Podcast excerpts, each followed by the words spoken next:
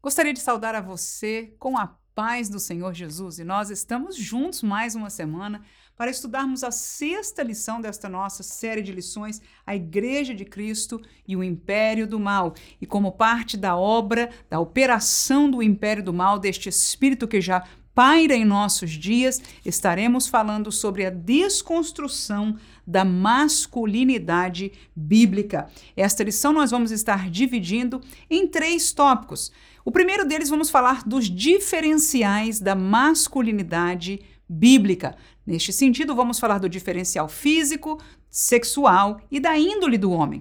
No segundo tópico, nós exploraremos responsabilidades da masculinidade bíblica e três delas também nós estaremos comentando com você. E terminaremos a nossa lição falando da formação ou formando a masculinidade bíblica, formando maridos, formando homens e formando líderes. A verdade é de que Deus foi o criador do homem, o criador da mulher, mas nós temos visto que a sociedade, no decorrer das várias eras, e especialmente nós estamos estudando sobre este tempo que nós vivemos, tem diferenciado a atuação masculina, e é sobre este assunto que nós vamos estar tratando hoje nesta lição, que foi comentada pelo pastor Douglas Batistas. E de já eu convido você a se inscrever neste canal e colocar a notificação se te interessar, recebê-la, porque nós estaremos entrevistando a autora Nancy Percy, que é a autora deste novo livro, saiu agora em 2023, que está falando exatamente sobre isso que nós vamos estar comentando. Esta autora é conhecida das nossas Assembleias de Deus brasileiras, ela esteve participando, foi uma das preletoras do 10 Congresso Nacional em novembro de 2022 em Fortaleza autora de muitos livros, cinco deles já traduzidos para o português e outros que ela foi coautora com outros escritores, assim de que é uma autora conhecida da nossa denominação. Este novo livro é intitulado A Guerra Tóxica contra a Masculinidade e ela vai nos explicar historicamente, de uma história mais recente, se eu pudesse assim dizer, como é que esta realidade da masculinidade tornou-se tóxica, a questão do abuso. Ela menciona uma série de fatores que são muito interessantes para nós. Nós vamos estar entrevistando ela nessa sexta-feira e este vídeo deve estar disponibilizado para você no domingo na parte da tarde. Então, se você desejar ao se inscrever e assinar a notificação, você será notificado quando ele estiver presente. E também, se não, com certeza, a qualquer tempo depois do domingo, você pode estar procurando a assistir este vídeo conosco. É um prazer que o Senhor nos tem conferido. Muito bem, meus irmãos, vamos ao estudo bíblico desta lição que temos adiante de nós. A desconstrução da masculinidade bíblica. O primeiro tópico, portanto, mais uma vez, nós vamos falar dos diferenciais. O que é isso, irmã? É a diferença. Qual a diferença? Existe uma diferença do masculino em relação ao feminino, do homem em relação à mulher? Claro que existe. A primeira e mais forte delas, ela é biológica, é algo que nós vemos no nosso corpo. E, portanto, eu vou colocar já para você os três tópicos que nós estaremos estudando. Se você é a primeira vez que está aqui conosco, este nosso roteiro de estudo eu disponibilizo para você na descrição deste vídeo, bem como no primeiro comentário. Você vai ver lá, então, o primeiro tópico, os diferenciais da masculinidade bíblica. Primeiro, o diferencial do físico, a sua musculatura e o seu porte. Segundo, o diferencial diferencial sexual, ele é o dador e não o receptor. E por último, o diferencial da índole, ele é protetor e provedor. Com isso eu quero dizer o quê? Nós já falamos que nós vamos estar entrevistando alguém que vai falar sobre a realidade da secularização da masculinidade, ou seja, o que é que o masculino tornou-se hoje a nível de sociedade. No entanto, o foco da nossa lição aqui que nós estamos estudando não está na sociedade, está na palavra de Deus e na igreja. Ou seja, o que é que Deus criou para o ser masculino ser? E neste sentido, nós vamos neste primeiro tópico falar do diferencial físico, sexual e da índole do homem todos três abordados pelo pastor Douglas Batista em seu comentário. Portanto, fisicamente o primeiro deles. Vamos ler 2 Samuel, capítulo 13 e versículo 14. O texto diz: Porém, ele não quis dar ouvidos à sua voz, antes, sendo mais forte do que ela, a forçou e se deitou com ela. Esta é Tamar. E o seu irmão forçou ter relações com ela, a enganou, fez um projeto. Nós estudamos recentemente sobre este caso na escola, nossa escola dominical. No entanto, aqui você encontra este versículo que ele usou da sua força, né? Então nós sabemos que é evidente que o corpo masculino tem por sua natureza mais força física na sua musculatura e no seu porte do que o corpo feminino. Então, biologicamente, esta é o primeiro diferencial e Deus criou assim e todos os homens nascem desta mesma maneira. Claro que você pode, com o passar do tempo, trabalhar em mudar o seu corpo. Há mulheres que se tornam extremamente musculosas e homens também que deformam o seu corpo por outros motivos. No entanto, Deus criou com este diferencial e a realidade é o conteúdo muscular masculino é diferente do da mulher. Portanto, ele tem por natureza mais força física. 1 Pedro 3 e 7 diz o texto: Igualmente, vós, maridos, coabitai com ela com entendimento, dando honra à mulher como vaso mais fraco. Então, neste versículo, nós vemos a realidade do lado contrário, entendendo os homens aí de que a mulher ela é por natureza mais fraca fisicamente do que o homem. Então, este é o primeiro diferencial. Existe diferença entre homem e mulher? Claro, primeiro deles é físico. O homem, e neste sentido físico, estamos falando da musculatura, da força que o homem tem mais do que a mulher. Segunda, o diferencial sexual. Ele é o dador e o não o receptor. Segundo Samuel capítulo 11, versículo 4 e 5, o texto diz: Então enviou Davi mensageiros e mandou trazer. E entrando ela a ele se deitou com ela, e já ela se tinha purificado da sua imundície.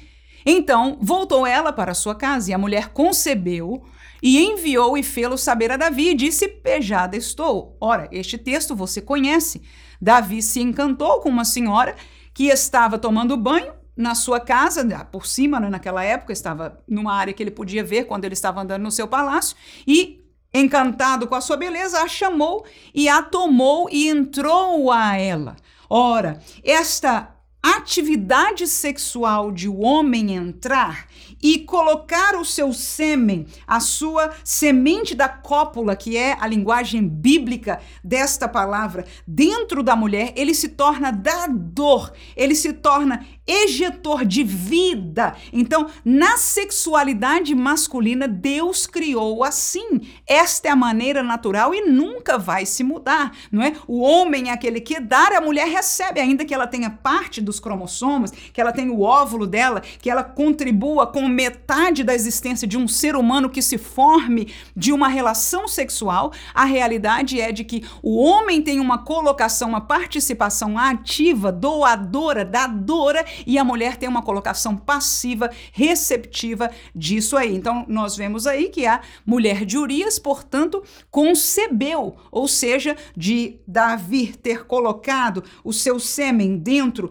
de seu corpo, o que aconteceu é que fecundou e ali né, começou a crescer uma criança, e isto é o que aconteceu sexualmente. Levítico, capítulo 15, versículo 18, o texto diz: E também a mulher com quem o homem se deitar com semente da cópula, ambos se banharão com água e serão imundos até a tarde. Ora, isto aí é um texto da lei de purificação. Ali fala do período da mulher mensal e da própria cópula do homem, dele se lavar. Neste versículo, especialmente, fala do homem e da mulher quando se sujam, né? quando tem a, a cópula, ou seja, tem relações sexuais. Então, o sêmen do homem, essa semente da cópula, quando suja o seu corpo ou, a, ou qualquer roupa, a roupa tem que ser lavada com água no mesmo dia, se torna imunda naquele dia, e as pessoas, tanto o homem como a mulher, também tinham que banhar banhar-se com água. Com isso, mostramos a palavra da semente da cópula, sendo evidenciado no texto bíblico que o homem, ele é o dador. Isto está presente, seja na roupa, seja no corpo masculino ou feminino,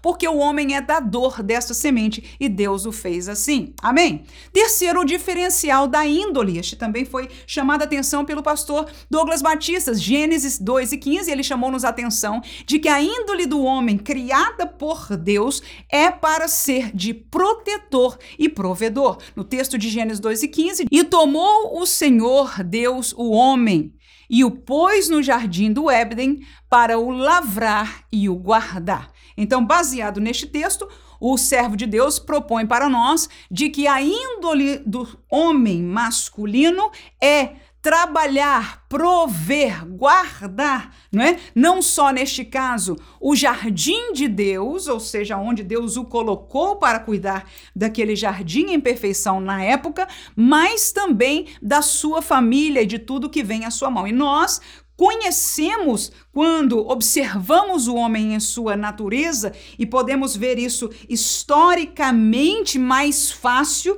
Por quê? Porque a secularização, este processo que nós estaremos analisando a partir deste estudo que nós estaremos falando, mudou muita coisa, ou seja, a índole do homem recentemente com a presença de uma realidade feminista e uma série de outras coisas na sociedade em geral, o homem tem mudado e esta divisão tem mudado a índole daquilo que primariamente Deus pôs o homem para ser. Mas se nós olharmos para a história, se nós olharmos para um homem uma mulher num lugar mais distanciado da secularização que nós vivemos, nós veremos clara e evidentemente esta índole do homem que por sua natureza de força é aquele que vai ter a tendência de proteger a sua casa, de proteger a sua família, a sua esposa, os seus filhos. Isso é observar a natureza e nada mais.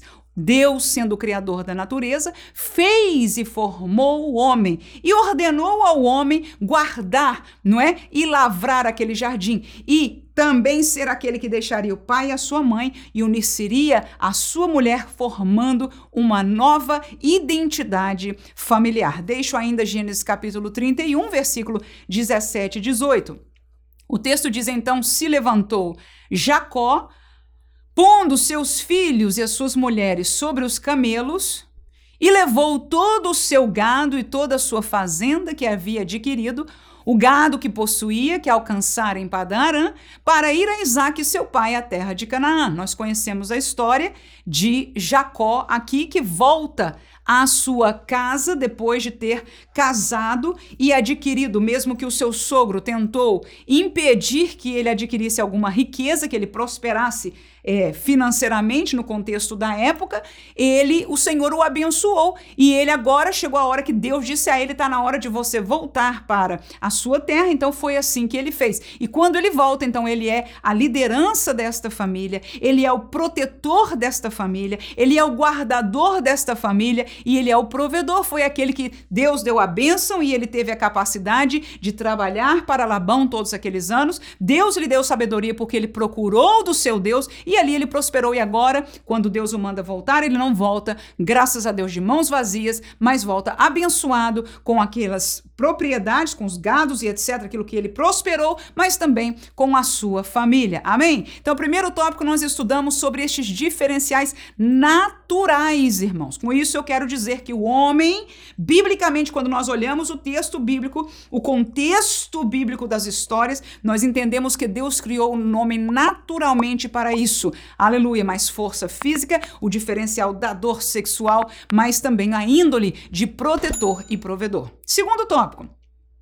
As responsabilidades da masculinidade bíblica. Ora, Deus que os fez desta maneira, num diferencial da mulher, ele também propôs para o homem no contexto bíblico, no contexto da demanda, da instrução de Deus, responsabilidades. Até porque nós, como igreja, sempre falamos a quem muito é dado, muito é requerido, muito é cobrado. Então há um diferencial de força, há um diferencial sexual, há um diferencial da índole, que a mulher é mais maternal em sua natureza. No entanto, agora Deus, para este homem, cuja formação de Deus é masculina, agora Deus requer a este homem algumas responsabilidades. Quais são elas? Responsabilidade primeira de se submeter a Deus. Sim.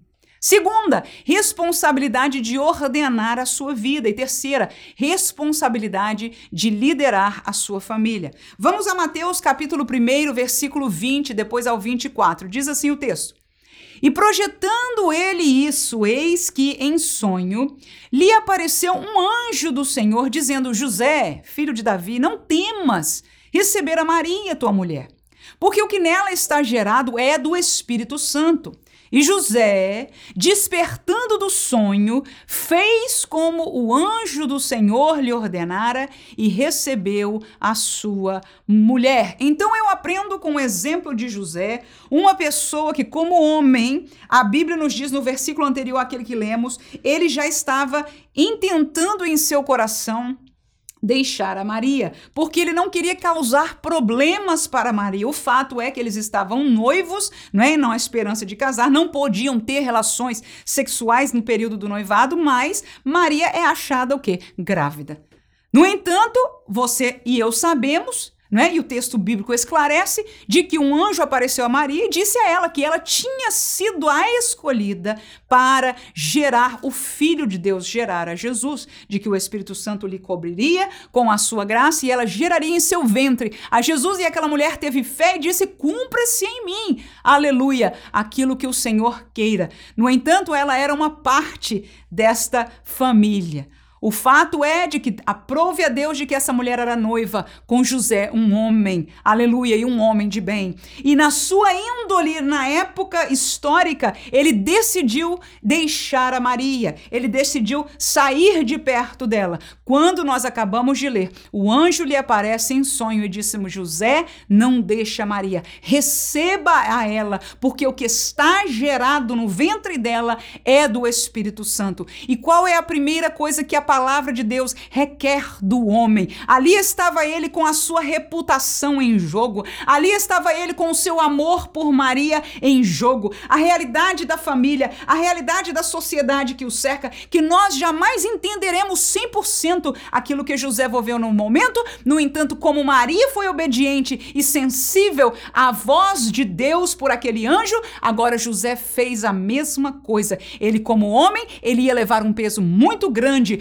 sobre esta responsabilidade. Mas quando o anjo disse é do Espírito Santo, não tema tomá-la como esposa, nós acabamos de ler. José desportando do sono, ele fez o que o Senhor lhe ordenara e recebeu a Maria por sua mulher. Então a primeira responsabilidade bíblica para o homem é submeter-se a Deus. 1 Coríntios capítulo 11.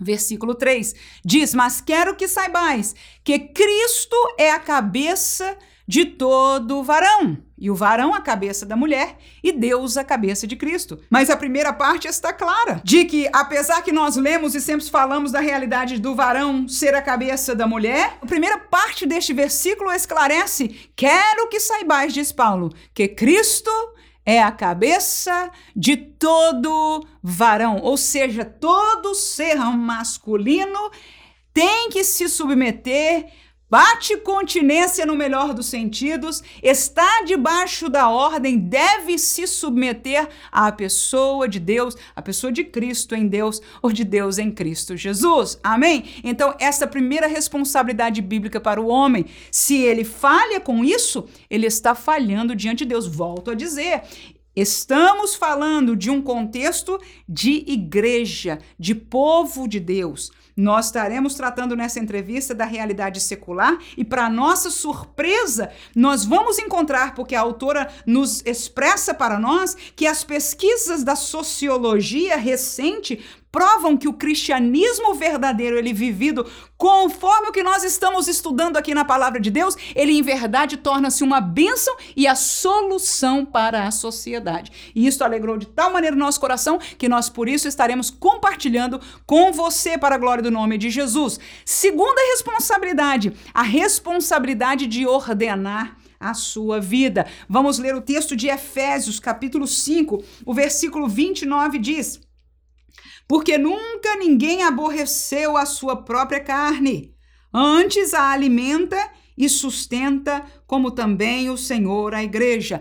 Aqui neste contexto, Deus está falando, Paulo, Deus está usando a Paulo para falar aos maridos, não é? De amar as mulheres conforme como a sua própria carne, e ele diz porque nunca ninguém aborreceu a sua própria carne. Então é dever do marido tomar conta da sua própria carne, ordenar a sua vida humana, a sua vida familiar, a sua vida de saúde, a sua vida mental, a sua vida espiritual.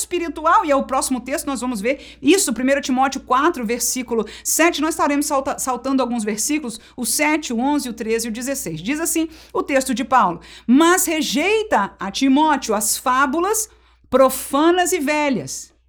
E exercita-te a ti mesmo em piedade. Primeiro exercício que Paulo manda, ordena a tua vida, o que? Exercitando em piedade. No versículo 11 ele diz: manda estas coisas e ensinas, persiste em ler, exortar e ensinar até que eu vá. Ou seja, administra a tua vida lendo, exortando, cumprindo o ministério que Deus te deu. Ordena a tua vida nas coisas espirituais. E eu termino com o versículo 16 que diz: tem cuidado de ti mesmo e da doutrina. Persevera nestas coisas, porque fazendo isto, te salvarás tanto a ti mesmo como aos que te ouvem. Então, a mensagem paulina para este jovem obreiro é de ele ordenar a sua vida como ministro, como servo de Deus, tendo cuidado dele mesmo em todos os aspectos, aleluia. Então, ter cuidado espiritualmente aonde anda, com quem se comunica, como ele comunica com os anciãos na igreja, como ele comunica com as senhoras na igreja, qual tem sido a sua vida espiritual para com Deus, persiste em ler então toda esta realidade do homem. Ele é chamado para ordenar a sua vida. Aleluia. E Paulo diz: e persevera, porque se você fizer isso, não só você vai se salvar, mas aqueles que te ouvem, se você é um ministro da palavra, a tua família, aleluia, tu serás exemplo para a glória do nome do Senhor. Então, a responsabilidade do homem diante de Deus, a primeira é se submeter a Deus. Segundo é ordenar a sua vida conforme as escrituras. E terceira responsabilidade da masculinidade bíblica é liderar a sua família. Vamos ainda ao texto aqui de Efésios onde estamos, capítulo 5, versículo 23, e depois saltaremos para o 25. E ainda o 28. Porque o marido é a cabeça da mulher, como também Cristo é a cabeça da igreja, sendo ele próprio o salvador do corpo. Vós, maridos, amai vossas mulheres, como também Cristo amou a igreja, e a si mesmo se entregou por elas. 28. Assim devem os maridos amar as suas próprias mulheres como a seus próprios corpos.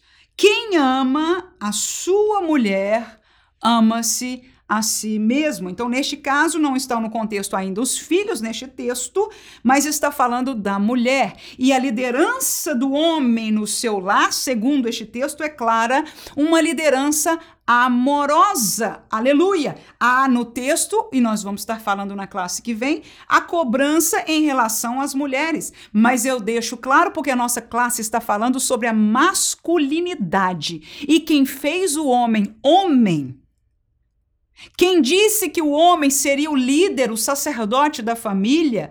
Quem colocou toda esta história atrás de nós tão colocada para baixo, chamada do, do, mundo patriarcal e do patriarca, que hoje nós vemos num filme como este, agora de lançamento da Barbie, sendo apedrejado a todo custo, mas quem pôs o homem como homem foi Deus. Agora a Barbie, quem está por trás da Barbie Hollywood, quem está por trás da Barbie de Hollywood, o império do mal, o espírito da Babilônia, aleluia, não quer o homem ser homem e coloca coloca diante de nós, ainda não vi o filme, mas por algum documentário e algumas palavras que já ouvi, então aparece que o homem é colocado como um dejeto, como um tolo, como um indispensável. No entanto, Deus pôs o homem, primeira coisa, fique escrito porque é a Bíblia que diz: o homem foi criado primeiro. Aleluias! E a mulher foi para ser a disjuntora do homem.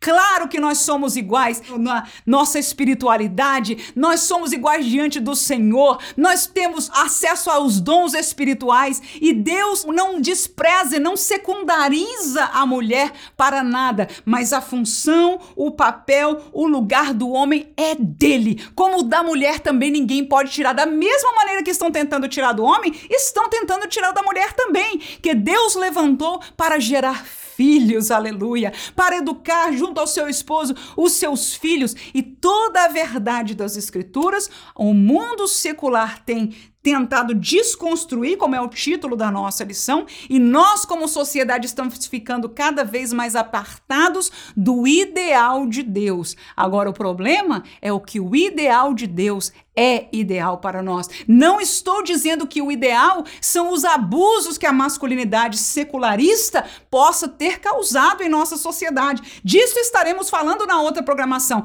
Não estaremos falando do secularismo, eu estou falando da masculinidade bíblica, porque Deus criou o homem para ser homem. E ele deu diferencial físico e de índole, ou seja, psicológico, psicossomático, inclusive, mas deu também responsabilidades diferentes. Na maioria das coisas bíblicas, as responsabilidades são para todo o povo de Deus, indistintamente de homens e mulheres, mas há colocações, há ensinos que são focalizados no homem, porque o Senhor deu papel diferente para o homem na sua história. Efésios capítulo 5, nós já lemos este texto, que no contexto da família, o homem é chamado a liderar amando a sua família mulher. E isto é um exercício, isto é um despertar, isto é uma prova para o homem, principalmente no mundo secularizado, que o tempo maior do homem está em contato com o mundo e com as coisas deste mundo, seja pelo trabalho, seja pela mídia, seja por outras realidades sociais e menos com a família. Então, por causa disso, mais evidente se torna e mais necessário que o homem busque ao Senhor ter capacidade de liderar no casamento em amor, porque ele diz: quem ama a sua mulher, ama-se a si mesmo. E a comparação deste amor é do amor de Cristo à igreja, como lemos no versículo 25. Amai vossas mulheres como também, significando que da mesma forma que Cristo amou a sua igreja e a si mesmo se entregou por ela. Portanto, irmãos, a cobrança, a responsabilidade que Deus está colocando ao homem, ou oh, irmãos, é para além do nosso entendimento de capacidade, porque quem pode amar como Cristo amou a igreja? Se nós não temos entendimento desta profundidade.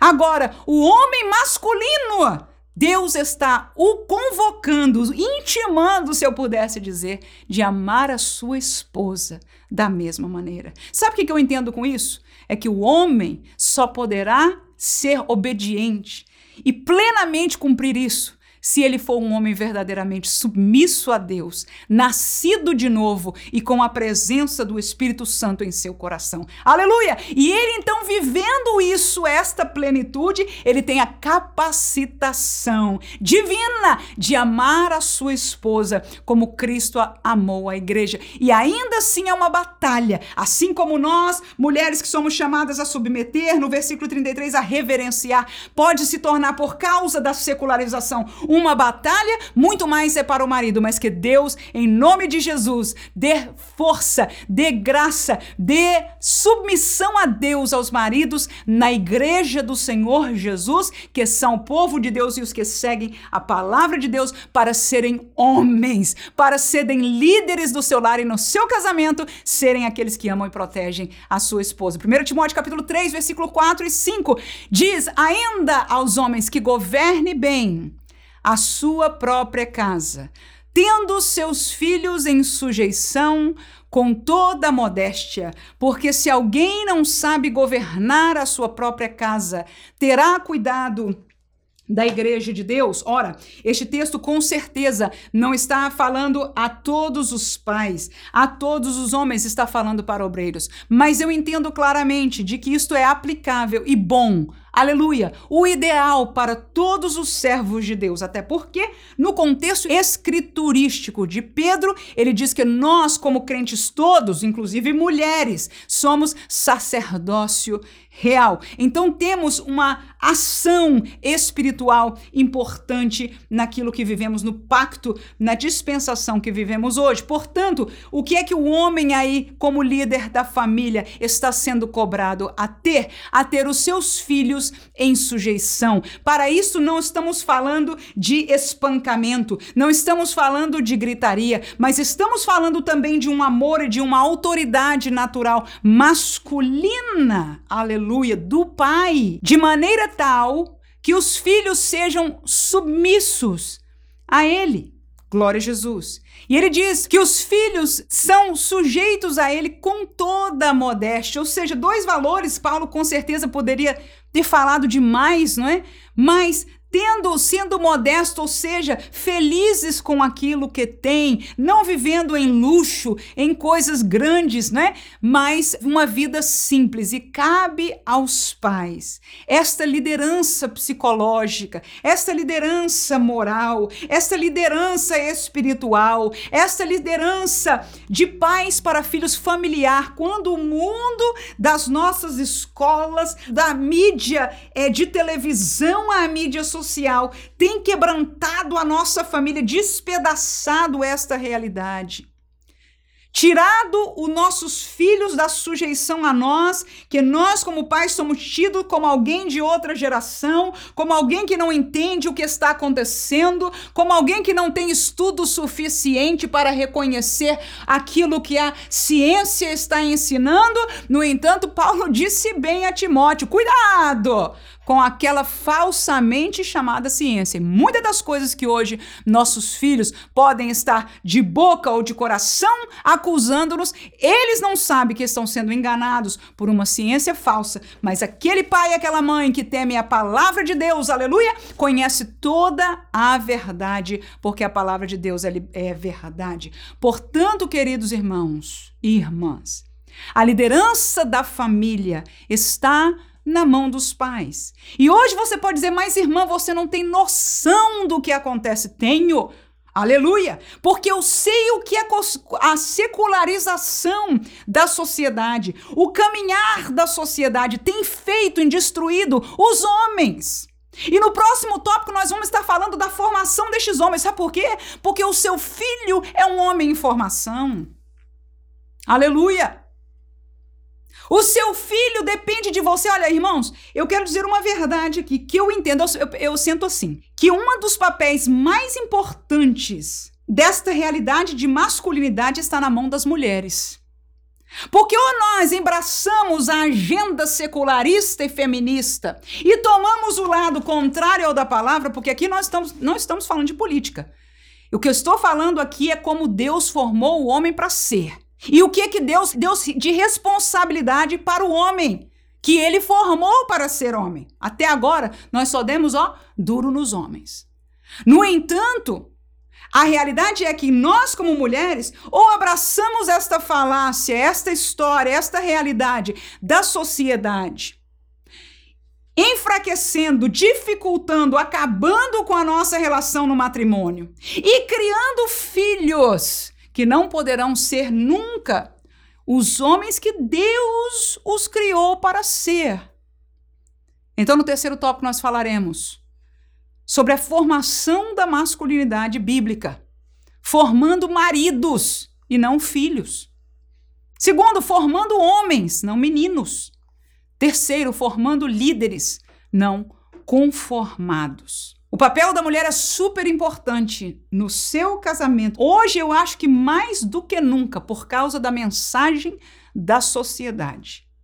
Mas cabe a nós e descobrir, como nós estaremos também falando por, nessa entrevista, de que é na palavra de Deus, é dentro do cristianismo, do evangelho que Jesus ofereceu, onde está a resposta, inclusive para o nosso casamento. Aleluia. Porque na formação da masculinidade bíblica, quando nós falamos de formação, estamos falando de alguém que está crescendo, que está aprendendo. Então, o menino, tem um outro livro que eu vou, vou estou interessada, já comprei para ler sobre este problema dos meninos aqui nos Estados Unidos. Já há um pânico, porque o comportamento dos meninos, os meninos que eram antes detentores das maiores notas nas escolas, agora, irmãos, está sendo um caos. A situação dos meninos na América está tão crítica que está sendo estudada à torta e à direita o que é que está acontecendo, o que se pode fazer para salvar os meninos da América. Aleluia. Mas é o espírito do anticristo, o espírito da besta, o espírito da Babilônia, que tem feito isso com a sociedade. Nós não poderemos corrigir a sociedade, mas nós somos aquelas responsáveis junto ao nosso marido, sendo adjutoras daquele que Deus pôs como líder na nossa casa. Aleluia! Ajudando a ele sendo líder. Quando diz aqui no versículo 33, reverencie ao marido. Reverenciar é colocar a pessoa num lugar de reverência, num lugar você que põe, a Bíblia nos chama a nós colocarmos. Então, quando você diz ao seu filho, vamos falar com o seu pai, e ele vai decidir sobre isso. Mesmo que o pai não tenha em sua índole, aleluia! Eu e você estamos ajudando a ele cumprir aquilo que Deus propôs para ele como homem. E nós, quando fazemos um filho crescer neste ambiente, nós estamos formando um marido e não um outro filho. Se nós tratamos o nosso esposo assim, nós não temos mais um filho na casa. Quantas vezes a gente até fala brincando, eu acho que alguma vez eu já falei, mas ouvi outras irmãs falando, falando, eu não tenho três filhos, eu tenho quatro, porque o maridão é como um filho, né? Então, muitas vezes, o marido se torna para nós como mais um filho. Mas volto a dizer, nós mulheres, aleluia, queremos formar maridos, ajudar ao nosso marido ser o homem que Deus o chamou para ser e formar os nossos filhos homens para serem os maridos de amanhã, não serem como filhos de outras mulheres. Deixo para você Efésios 5, 31 e 33. Por isso, deixará o homem seu pai e sua mãe, e se unirá à sua mulher, e serão dois numa só carne. Assim também vós, cada um em particular, ame a sua própria mulher como a si mesmo, e a mulher reverencie o marido. Portanto, se nós cumprirmos esta palavra, o homem foi o chamado a deixar a sua família de origem, se unir com uma mulher, aleluia, e naquele dia lindo, você disse sim, os seus olhos estavam apaixonados por ele, você disse diante de Deus, aí agora a palavra de Deus diz para nós que você, como homem, foi que começou este caminho de deixar os seus pais, isso é a visão bíblica. Você pode, eu e você podemos ser engendrados com qualquer outro tipo de visão. Mas a visão de Deus nunca vai mudar. A visão de Deus será sempre este versículo que está lá em Gênesis e repetido para nós aqui. Portanto, deixará o homem, aleluias, o seu pai e a sua mãe, e unir-se-á a sua mulher. E para Deus será uma só carne. Como diz, portanto, não separe o homem aquilo que Deus uniu. Agora, o homem ame a sua própria mulher como a si mesmo. E a mulher ajude o homem a ser homem, aleluia. Reverencie o seu marido. Ruth, capítulo 4, é o texto da, da, nossa leitura bíblica em classe, versículo 9 ao 12, diz: Então Boaz, um homem, aleluia, disse aos anciãos e a todo o povo: Sois hoje testemunhas de que tomei tudo quanto foi de Elimeleque, e de Quilion e de Malom, da mão de Noemi e de que também tomo por mulher a Ruth. Ele está falando diante dos anciãos da cidade, com honra, aleluia, porque Deus deu ao homem esta dignidade, que foi mulher de Malom para suscitar o nome do falecido sobre a sua herdade. porque o nome do falecido não seja desagarrado dentre os irmãos e da porta do seu lugar. Disto sois hoje testemunhas. E todo o povo que estava na porta e os anciãos disseram: Somos testemunhas. O Senhor faça a esta mulher que entra na tua casa, como a Raquel e como a Leia, que ambas edificaram a casa de Israel, e ate já valorosamente em Efrata e faze-te nome afamado em Belém. Seja a tua casa, terminamos no versículo 12, como a casa de Pérez, que Tamar teve de Judá, da semente que o Senhor te der desta moça, aleluia. A bênção dos anciãos para aquele casamento, para que aquela moça pudesse ter filhos e gerar, aleluia. Que ele, Boaz, honraria o nome do falecido, mas que também seria honrado por ter filhos de sua esposa, aquela que Deus preparou para ele. Então, somos nós, quando nós falamos da formação da masculinidade bíblica, que temos esta atuação. A mãe tem, o pai tem também. Ele tem que ensinar, aleluia, ao filho o lugar, a masculinidade santa, a masculinidade bíblica, a masculinidade divina que deu ao homem é participação desta formação. O pai também, ele não pode e não deve, aleluia, simplesmente dizer a coisa da mãe, eu vou passar a minha vida toda no trabalho, no mundo, etc. Eu sou obreiro, eu sou isso. Não, ele tem que ter esta tato pessoal com o seu filho e a sociedade de maneira geral. O que é que está fazendo? Está formando filhos. Homens que nunca deixam de ser filhos, que nunca passam a ser maridos. Como disse neste filme e tantos outros que Hollywood nos propõe, muitos deles já o homem não está colocado nem respeitado na posição de homem. E volto a dizer: qualquer retórica feminista, Deus criou o homem para ser homem. Deus criou a mulher para ser mulher. E Deus nos criou para ambos, aleluia, servirmos, glorificarmos ao nome do Senhor, porque nós ambos somos feitos à imagem e à semelhança do Senhor, aleluia, para a glória do seu nome.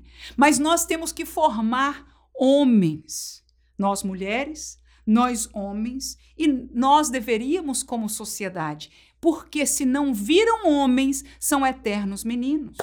O que, que nós temos colhido hoje de homens que nunca se casam, nunca tomam a sua família e não aprendem o que é o ser um líder de família? E estão com 30, 40 e 50 sentados no sofá da mãe jogando videogame, irmãos. Quando historicamente se aceitaria um homem numa situação como essa? O pastor Douglas Batista fez alguma menção, né, desta, desta colocação de como o homem, usando outras palavras, mas negligenciando a sua responsabilidade, né? Uma crise de liderança, por quê? Porque se desconstruiu a masculinidade na sociedade. Então, como o homem já não tem uma responsabilidade de ser este homem que a Bíblia ensina que ele seja, então eles se tornam eternos meninos. Então gostam é de brincar, é de jogar, é de falar com os amigos, é de sair. A sociedade não valoriza a família, então para que casar? Né? Se você pode ter o sexo casual, se você pode estar com uma, com outra, com dez e, etc. Uma vida como o mundo secular nos convida a ter. Então, se nós não tomarmos posição como pais e mães e igreja, nós estaremos formando dos nossos filhos eternos meninos. 1 Reis, capítulo 2, versículo 1 e 2, o texto diz: E aproximaram-se os dias da morte de Davi, e deu ele ordem a Salomão, seu filho, dizendo: Eu vou pelo caminho de toda a terra. Esforça-te, pois, e sê homem.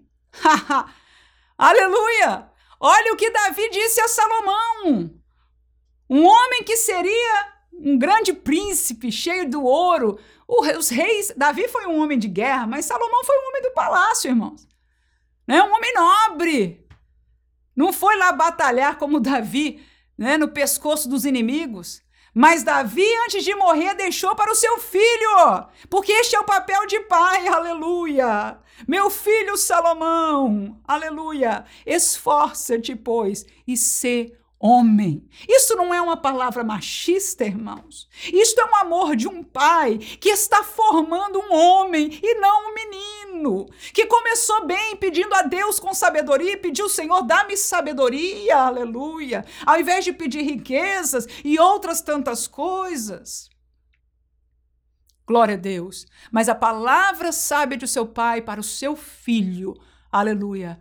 Esforça-te e sê homem. Então, é parte da nossa formação quando nós, pais, veja aí o papel de um pai. Você pode se imaginar, tempos depois, Salomão somente lembrando da palavra de seu pai, numa situação que ele quer se acovardar, ele diz: Não, meu pai, antes de morrer, disse: Meu filho, esforça-te ser homem. E homem não significa machista, homem significa submisso a Deus, corajoso na palavra e na orientação do Senhor, alguém que ordena a sua vida, alguém que lidera a sua família e, no caso dele, a sua nação. Nós acabamos de falar isso no tópico 2. Isto é biblicamente ser homem. E Davi chamou Salomão para ser. E eu posso só imaginar como alguma vez na sua vida essa palavra veio tão a calhar de lembrar do seu pai dizendo, e ele ali tomou fortaleza, como diz o texto, esforça-te. Ele se esforçou e cumpriu a sua vocação para a glória do nome do Senhor. 1 Coríntios 13, 11 diz: Quando eu era menino, falava como menino, sentia como menino, discorria como menino, mas logo que cheguei a ser homem, acabei com as coisas de menino. Não vou nem contextualizar este versículo, porque ele sozinho nos é uma lição.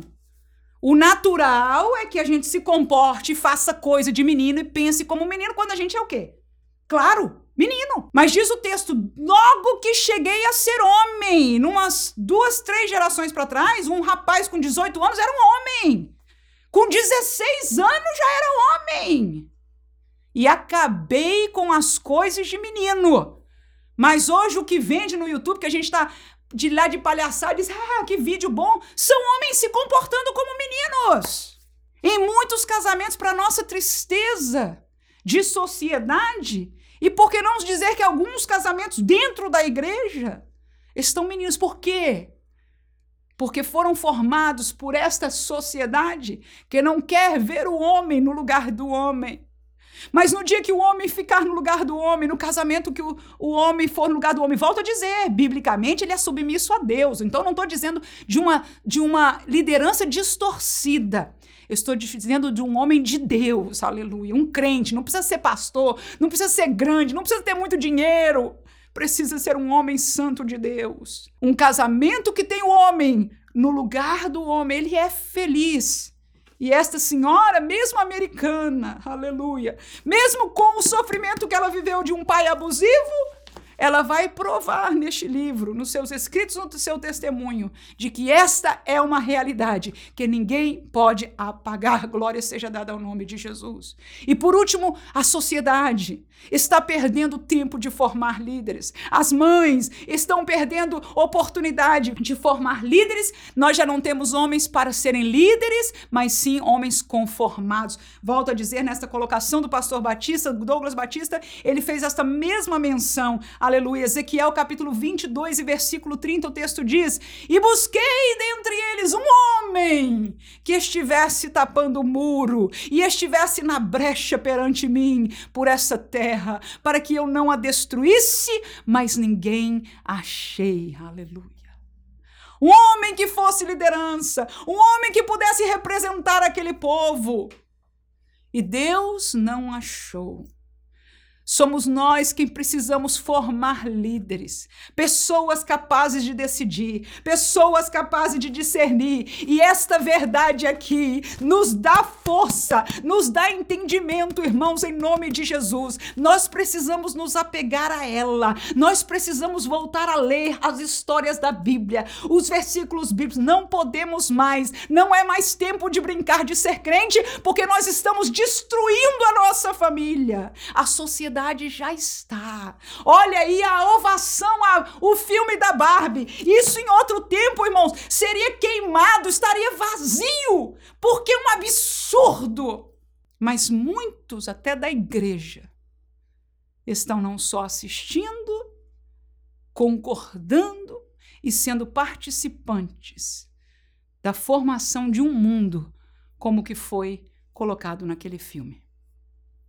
E não só ali, com certeza. Então cabe a nós, mães, pais do povo de Deus, chega. Não dá mais. Não deixe isso, não dê este futuro. Não dê este futuro. Eu volto a dizer, eu ainda hoje não vi o filme, mas ouvi comentário dizendo que os Kens, né, que é o tal do homem da Barbie, o namorado, sei lá, é um bocó, é um bobão, é um dispensável, não faz diferença. Não deixe ser este o teu filho. Não faça do teu filho um Ken, mas faça do teu filho um homem que, quando Deus procurar alguém, ele possa ser, como disse Davi a Salomão, ser homem, meu filho, ele possa dizer como Isaías: Aleluia! Eis-me aqui, Senhor, envia-me a mim. Deixo aí no texto de 2 Crônicas, capítulo 1, versículo 10. Dá-me, pois, agora sabedoria e conhecimento, para que possa sair e entrar perante este povo, porque quem poderia julgar a este teu grande povo? Este é o pedido de Salomão a Deus. Sabedoria e conhecimento, isto é um homem, jovem ainda, mas é um homem.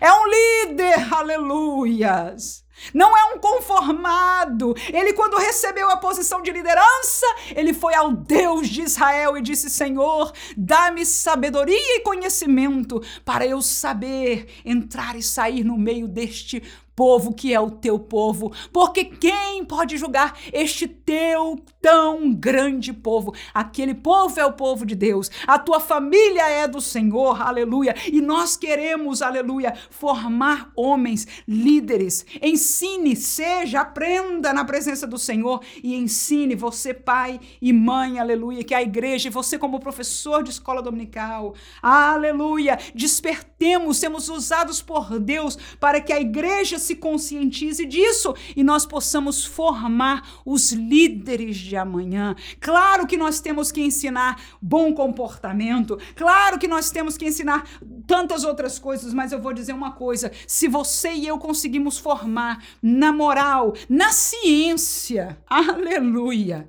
Desta palavra você formará grandes homens de Deus e formará grandes mulheres, porque eu e você, irmã, professora, fomos formados pelo Senhor. Nós fomos feitos mulheres pelo Senhor, nós crescemos na presença do Senhor e hoje estamos aqui falando a palavra de Deus. Você nas suas classes, eu estou aqui com você porque nós somos obreiras do Senhor. No entanto, na classe de hoje, nós exaltamos a Deus, que Deus pôs posições para o homem, fez o homem, fez o masculino ser diferente, tem um propósito e nós, como mulheres, precisamos ajudar aos homens que já são os pais, os maridos, os pastores pastores, os líderes na sociedade, fazê-los lembrar, aleluia, o lugar que Deus os criou. Se eles quiserem rejeitar, a nível de sociedade, tudo bem, nós não temos nada com isso.